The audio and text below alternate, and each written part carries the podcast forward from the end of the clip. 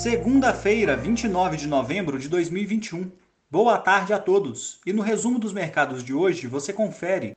O Ibovespa terminou o dia em alta de 0,58% aos 102.814 pontos, influenciado pela alta nas cotações de commodities no exterior, além do arrefecimento do IGPM, que fechou novembro com leve alta de 0,02%, mais brando do que as expectativas do mercado.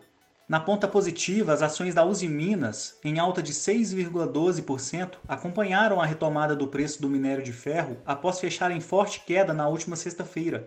A companhia apresentou uma das maiores valorizações do Ibovespa no dia.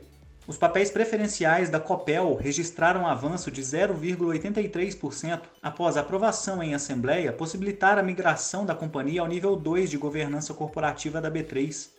As mudanças entrarão em vigor já a partir do dia 1 de dezembro. Na ponta negativa, as ações da CCR, em baixa de 1,54%, repercutiram o anúncio de encerramento de contrato de concessão de sua controlada Rodonorte com o governo do Paraná, após 24 anos administrando mais de 500 quilômetros de estradas no estado.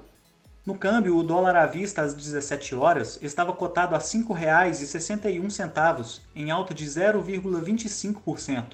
As bolsas na Ásia fecharam majoritariamente em queda, repercutindo a decisão do governo japonês de fechar as fronteiras para turistas estrangeiros, mantendo investidores atentos às atualizações da nova variante Omicron, que na região já teve ao menos um caso identificado em Hong Kong. No Japão, o índice Nikkei recuou 1,63%. Na China, o índice Xangai Composto teve leve baixa de 0,04%.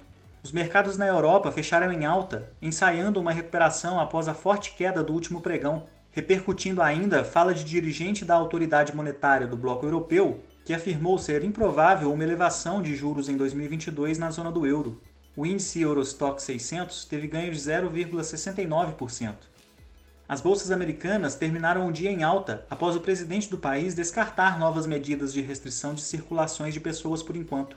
O Dow Jones subiu 0,68%, o Nasdaq registrou alta de 1,88% e o S&P 500 avançou 1,32%. Somos do time de estratégia de investimentos do BB e diariamente estaremos aqui para passar o resumo dos mercados. Uma ótima noite a todos!